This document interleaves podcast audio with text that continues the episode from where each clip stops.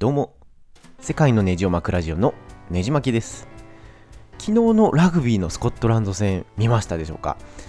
僕はあの友人の結婚式がちょうどあったので結婚式終わった後に昔の高校の頃の部活のメンバーで集まって、えー、ジャンボカラオケあの関西のカラオケチェーンで、えー、歌を歌わずに部屋を借りてラグビーを見てました。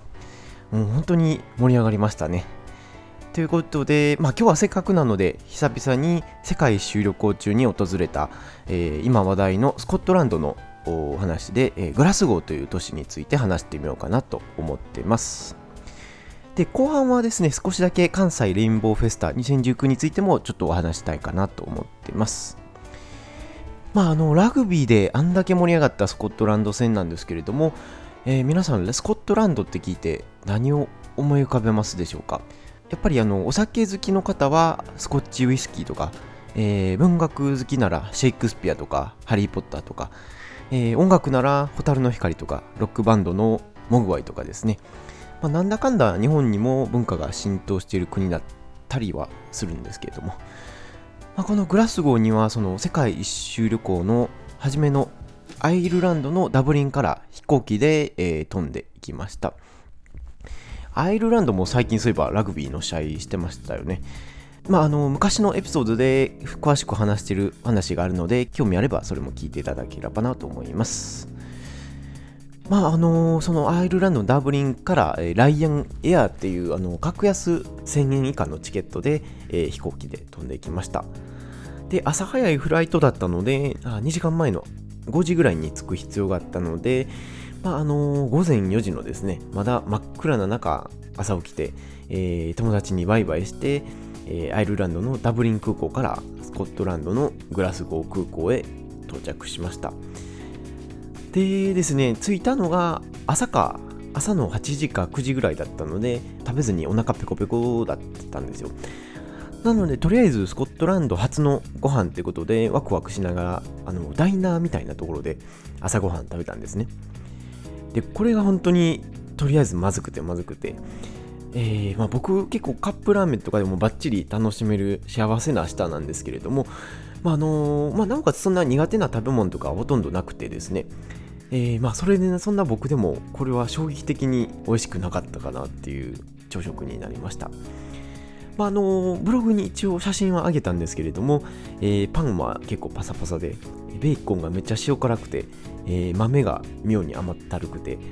で、なんか正方形の冷凍のソーセージみたいなものも、なんか薬品のみたい、薬品みたいな味がするっていう感じで、もうどうしようもなくてですね、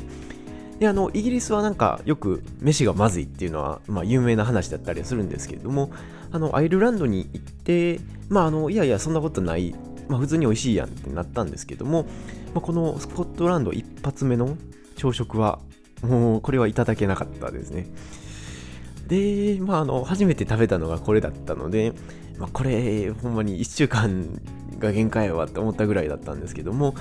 まあ、あのー、ここ以外はですね、スコットランド料理、本当にいろいろ食べましたけど、美味しかったですね。まあ、あの、初めにお外れを引いただけなので、まあ、あの、それは、それだけがちょっと不幸だったみたいで、あの、本当に、その後は無事、楽しめました。で世界一周旅行中でもわりかしですねもうここまでっていうのはなかなかなかったかなと思いますけれどもであのリンクを貼ってる写真を見ていただければわかると思うんですけれどもあの一眼のちょっといいカメラで撮ったにしても、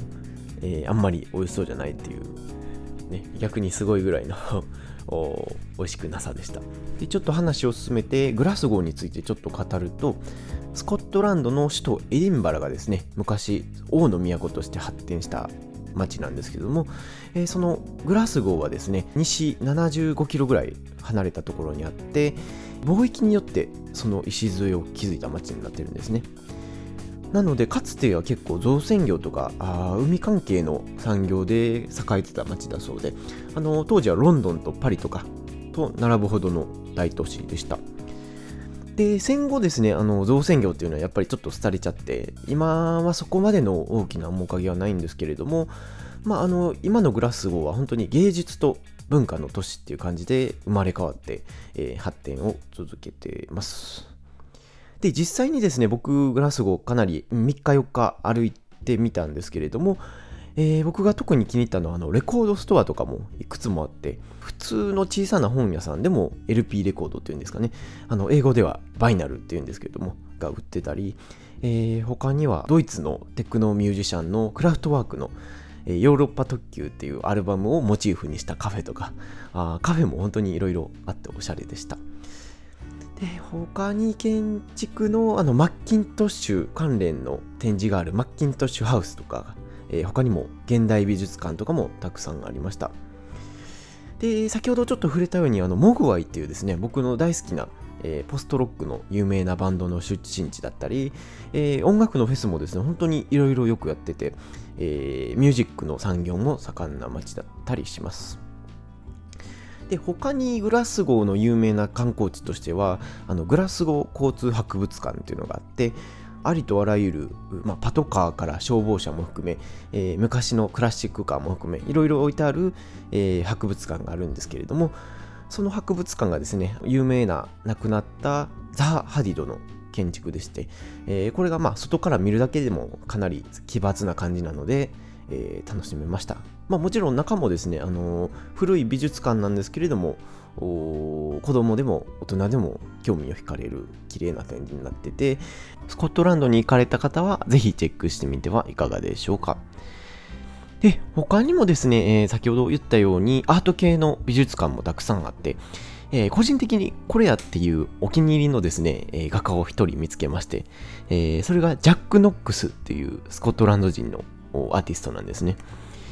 で、まあ、これがですね、なんていうか、独特のデフォルメっていうんですかね、の仕方で、えー、個性たっぷりの絵でして、あの、先日、和田誠さんっていう村上春樹の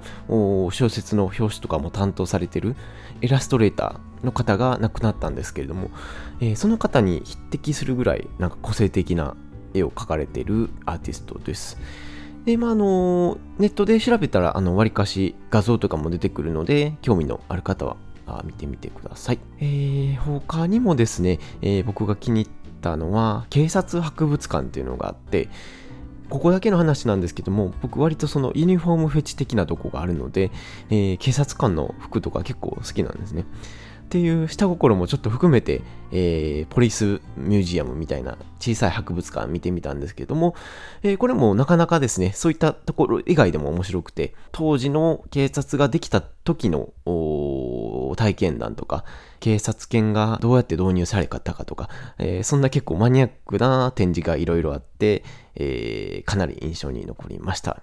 スコットランドはですね、あの、シェイクスピアとかにも書かれてるみたいに、戦国時代みたいな時代があったり、え近代でもですね、わりかし暗い過去があって、えー、疫病がすごい流行ったっていうことですね。で、このエディンバラ、その王の都のエディンバラとこのグラスゴーで合わせて10万人以上亡くなったっていう記録もあるほど、疫病にやられた町でして、で、今は完全に街っていう感じなんですけれども、それでもあんまり治安が良くない場所らしくて、グラスゴーは。まあ若干ですけれども、大阪的な雰囲気をちらりと感じたりしました。で、えー、ダブリンですね、アイルランドのダブリンでは、あの、友人の家に2週間ぐらい泊めてもらってたんですけれども、グラスゴーにはあ知り合いがいなかったので、まあ、あの、カウチサーフィンっていうインターネットの、えー、無料の宿泊サービスを使ってですね、えー、ホストを一生懸命探して、えー、4日ほど泊めてもらってました。グラスゴーでの、えー、カウチサーフィンのホストの方は35歳ぐらいの男性の方で、えー、若者の就労支援をしている方でした。で、えーまあ、カウチサーフィンやられてる方は結構他人の家に泊め慣れてる方が多くて、えー、普通に家の鍵とかも渡してくれるんですね。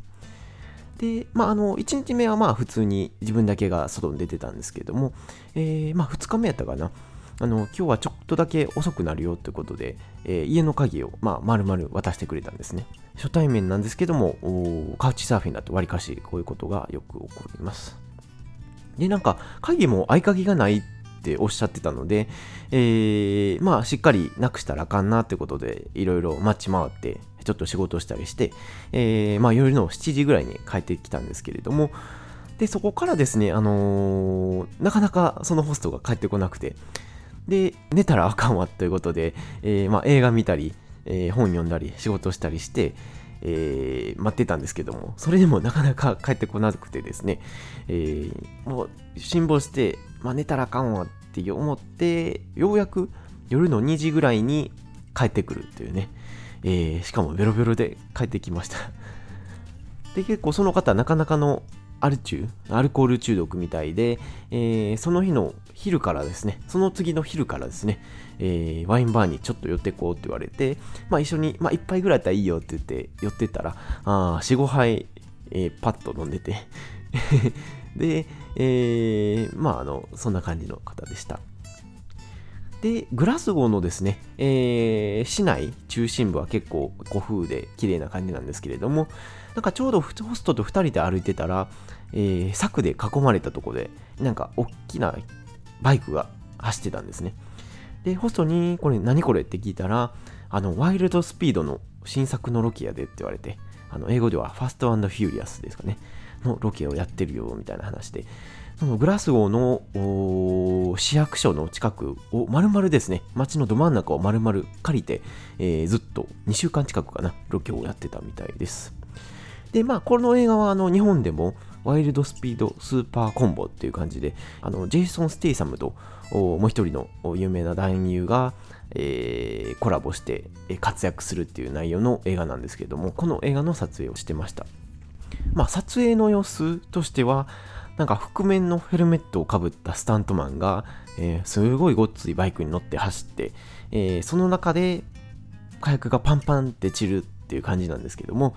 おまあ、よそから見ると映画はほどは派手ではなくて、えー、非常に地味な撮影でした。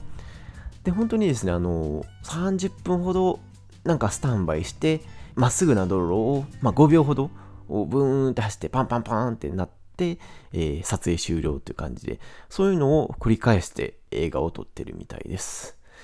なので、あの、僕自身ですね、初めて映画のロケを生で見たんですけれども、まあ、あの、思った以上に根気がいる仕事なんじゃないかなというのを改めて知りました。で、あのー、バイク自体はスタントマンが乗ってたので、あの、ジェイソン・ステイサムさんは見れなかったですけども、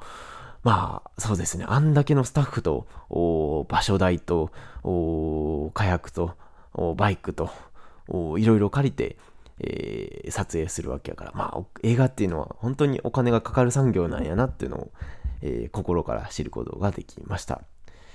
で、なんかあの、カーチェイスシーンって結構流し目に、こう、普段何気なく、わりかしスパイ映画とかだとしょっちゅう出てきますけれども、あの、スルーと流して見ちゃう中で、あんだけ手間をかけて作ってるカーチェイスシーンを見ると、なんかちょっと見る目も変わったかなと思います。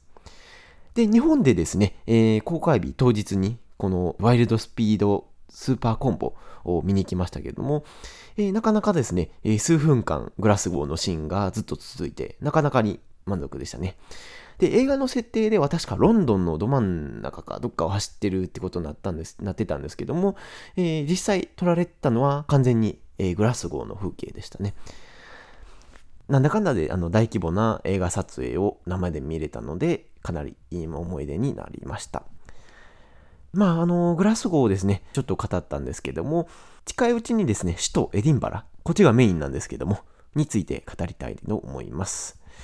エディンバラって言えば本当にドラゴンクエストの世界観そのままで、えー、ハリーポッターとかあアベンジャーズとかでも撮影されている場所で、世界一周旅行中でもわりかしお気に入りの都市でしてね、トップ15には入るぐらいのまあ、これについては近日中にまた配信したいなと思います。写真もですね、ねじ巻きラジオの方のブログにまとめてますので、えー、ポッドキャストのリンクから飛んでいただければ幸いです。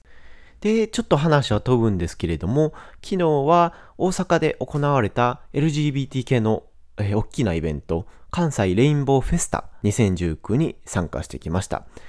で、友人の結婚式がまた別の場所であったので、まあ、とりあえず大阪に朝動いて、えー、このレインボーフェスタに参加して、1時間ほどで慌てて帰って、え結婚式に行くっていうスケジュールだったんですけども、まあ、あの、本当に一瞬しか入れなかったんですけども、かなりレインボーフェスタ楽しめました。で、以前ですね、あの、ポッドキャストでインタビューさせていただいた K 君のオープニングですね。この大きなイベントのオープニングをですね、えー、K 君が務めてまして、えー、僕も生でライブを見てました。で、まあ、あの、以前お話しされてたように、わりかしですね、まあ、ステージ慣れされてるので、えー、すごいですね、大きな舞台を一人で悠々とダンスされてて、もう声も結構出てて、あ、やっぱさすがアーティストやなと思いましたね。ツイキャスで生放送をしてみたので、興味のある方はそちらの履歴も見ていただければなと思います。で、展示もですね、あの、あんまり時間はなかったんですけれども、ちょっと知り合いの方のブースに訪れて、えー、ちょっと素敵なグッズを買わせてもらったり、えー、あの、ポッドキャスターの光一さんにも出会ったり、えー、他にはインタビューさせてもらった飯塚もすおさんですね。ゲイ漫画家の方にも、ちょっとお会いして、えー、キャッキャしてたり えー、そんなことをしてました。他にはですね、あの、いろいろですね、えー、企業の展示も増えてて、あのー、有名なオナホールのテンガとかが、テンガダーツみたいな ユニークな、えー、展示をされてたり、えー、観光総裁の